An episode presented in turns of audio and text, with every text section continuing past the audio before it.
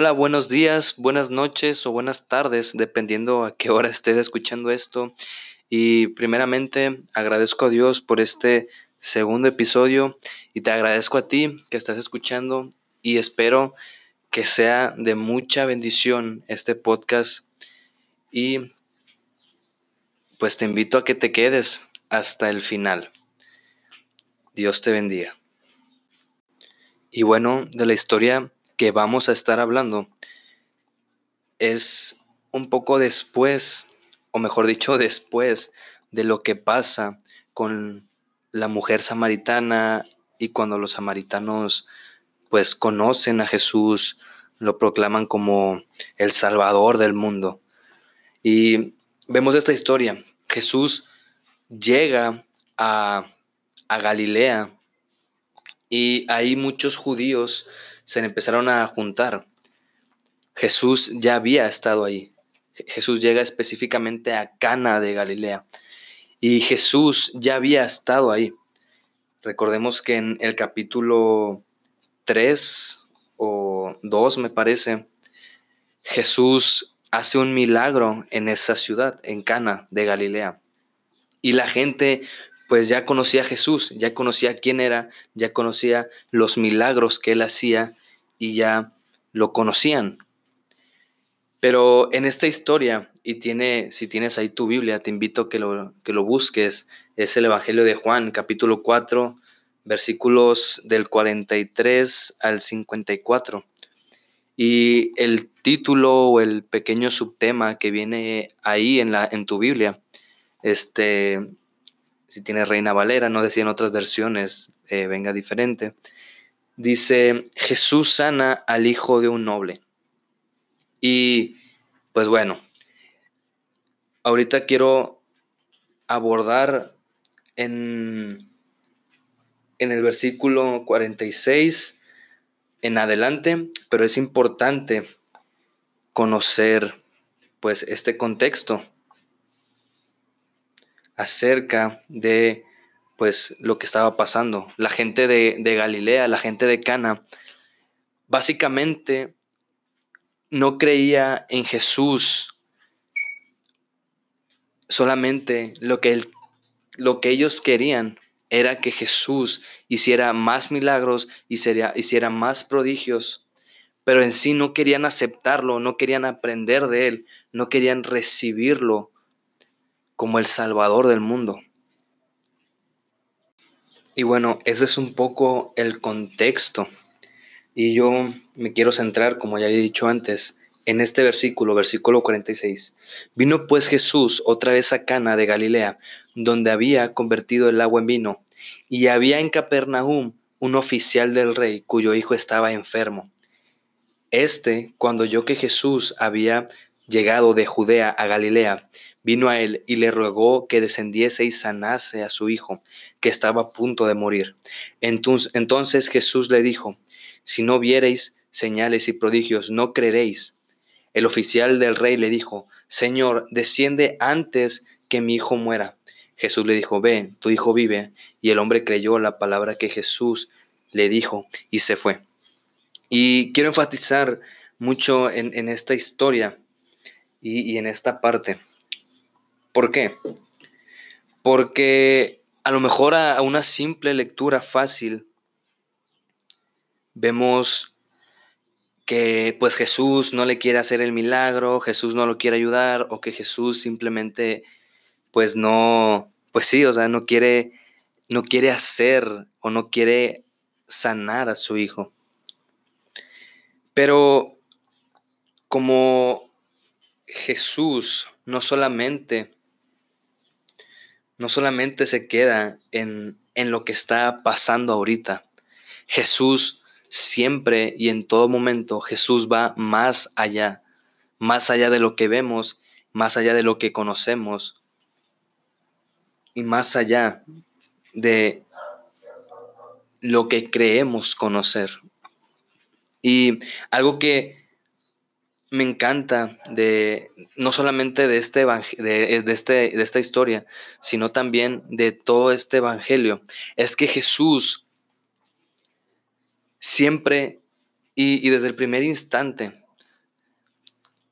se muestra como Dios. Y lo más hermoso y lo más precioso es que Jesús nos conoce. Jesús conoce lo que pensamos. Jesús conoce absolutamente todo. Jesús conoce nuestro levantar. Dios, Jesús, conoce nuestro levantar y nuestro acostar. Él sabe lo que pensamos e incluso lo que no queremos pensar. ¿Y por qué, por qué Jesús repentinamente, si se podría llamar así, se niega, o no mejor dicho, no se niega, sino que le dice esta palabra. Entonces, versículo 48. Entonces Jesús le dijo, si no viereis señales y prodigios, no creeréis. Ciertamente Jesús conocía la historia de esta persona. Jesús sabía por qué esta persona, este oficial del rey, había llegado con Jesús. Él llegó con Jesús tal vez como como su última salida. Como pues bueno, o sea, ya no tengo a quién más acudir y pues dicen que un tal Jesús sana. Y se acercó a él porque pues ya más o menos en esos lugares se conocía el nombre de Jesús no como hijo de Dios, sino como alguien que hace milagros. Y algo que, que, me impresiona mucho de esta historia es quién es el oficial del rey. Pues, como dice, es el oficial del rey. Pero en un nivel jerárquico el rey estaba en una posición altísima, estaba en una posición en que básicamente él guardaba y él cuidaba la vida del rey, del gobernante. Entonces, de una manera u otra, él estaba seguro en... Él podría estar y decir que estaba segura o su vida estaba segura en retrospectiva. Diciendo, no, pues mi vida, pues yo protejo al rey, el rey, no sé, o sea, me paga, eh, tengo ciertas o tengo muchas comodidades al estar en un nivel jerárquico, alto. Y posiblemente esa, ese fue o ese es el problema que también muchas veces tenemos nosotros. Y a raíz de todo esto que está pasando, de la pandemia, del de, todos los problemas que, que venimos, o que, mejor dicho, que han estado pasando a lo largo de este tiempo, pues solamente nos da a entender que nuestra seguridad no puede estar fundamentada en cosas terrenales, no puede estar fundamentada en mi trabajo, no puede estar fundamentada ni siquiera en mi pensamiento. ¿Por qué?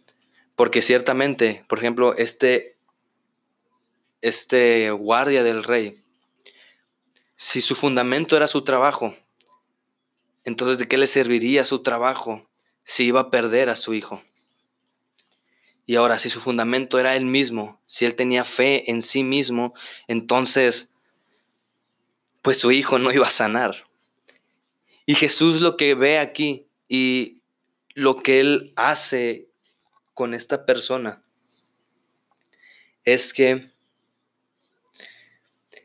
ciertamente él se acerca y le pide el milagro, pero Jesús le dice algo más impresionante y es que le dice sus verdades. Jesús le revela pues por qué él había llegado. Y voy a repetir este versículo porque me encanta.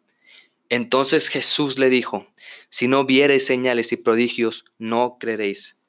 Y una pregunta que a mí me resalta mucho, una pregunta que me pone a pensar demasiado es, ¿por qué, ¿por qué me acerco a Dios? ¿O por qué me acerco a Jesús?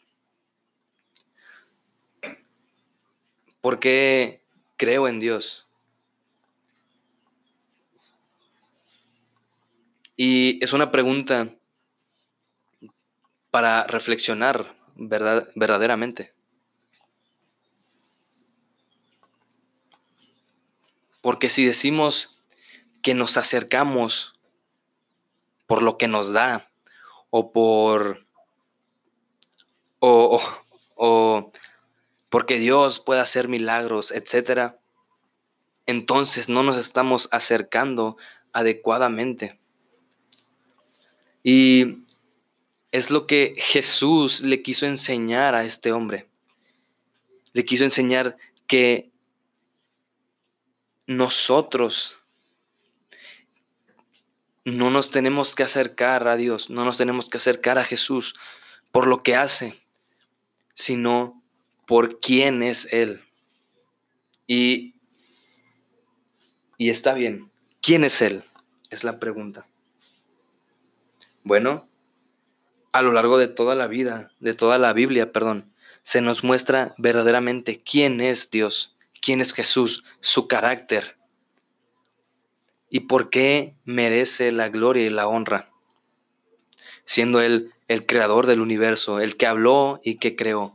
¿Y por qué no, no, no alabar, por qué no glorificar a ese Dios, o a Dios, mejor dicho, quien creó todas las cosas por las cuales existen?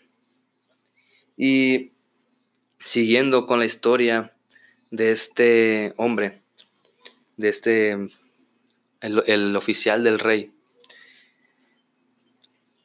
él, él llegó pidiendo algo, pero lo que recibió, sí, fue el milagro, sí fue, pues vaya, lo que pidió, pero Jesús no solamente quería hacer el milagro, Jesús no solamente quiso sanar a su hijo, que vaya que lo hizo, sino que Jesús quería sanar algo más importante, algo que valía, valía la pena, e incluso me atrevo a decir que valía más la pena que la vida de su propio hijo.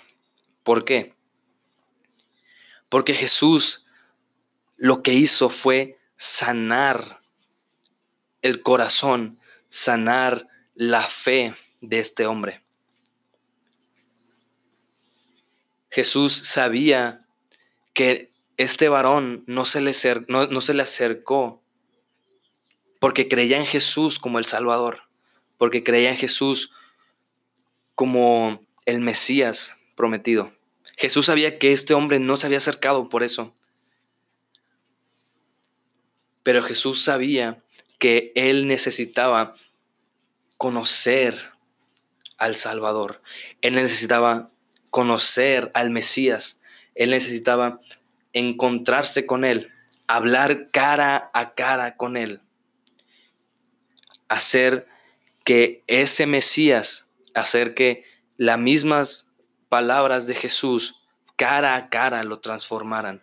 Cara a cara fuera un choque un choque con su manera de pensar y un choque con, con consigo mismo. Porque al final de cuentas es lo que hizo Jesús. Jesús lo confrontó, así como es la Biblia, así es como la palabra de Dios nos confronta. Y cuando la palabra, cuando Jesús nos confronta, cuando tenemos ese encuentro con Jesús, cuando conocemos la verdad, la verdad nos hace libres. Cuando tenemos el encuentro con Jesús, nuestra vida no puede ser igual. Y este varón lo entendió. Este hombre entendió que tenía que creer en Jesús, no en lo que hacía Jesús. Que ciertamente entendemos que Jesús es poderoso, que Dios, que hace milagros y todo, Sí, y, es muy importante y nos muestra su deidad, su, su omnipotencia, omnisciencia y lo que sea. Pero Jesús, desde el principio, es un Dios que anhela tener comunión con su creación. Es un Dios que anhela que su creación le conozca y vivan en una intimidad. ¿Y cómo podemos vivir en esa, en esa intimidad con el Padre, con Dios, mediante la fe. ¿En quién? En Jesús. ¿Y cómo? Pues con su palabra. Y es lo más impresionante. Y al final de esta historia, o si podemos seguir leyendo, dice, versículo 50, a partir de ahí, Jesús le dijo, ve, tu hijo vive, y el hombre creyó la palabra que Jesús le dijo y se fue.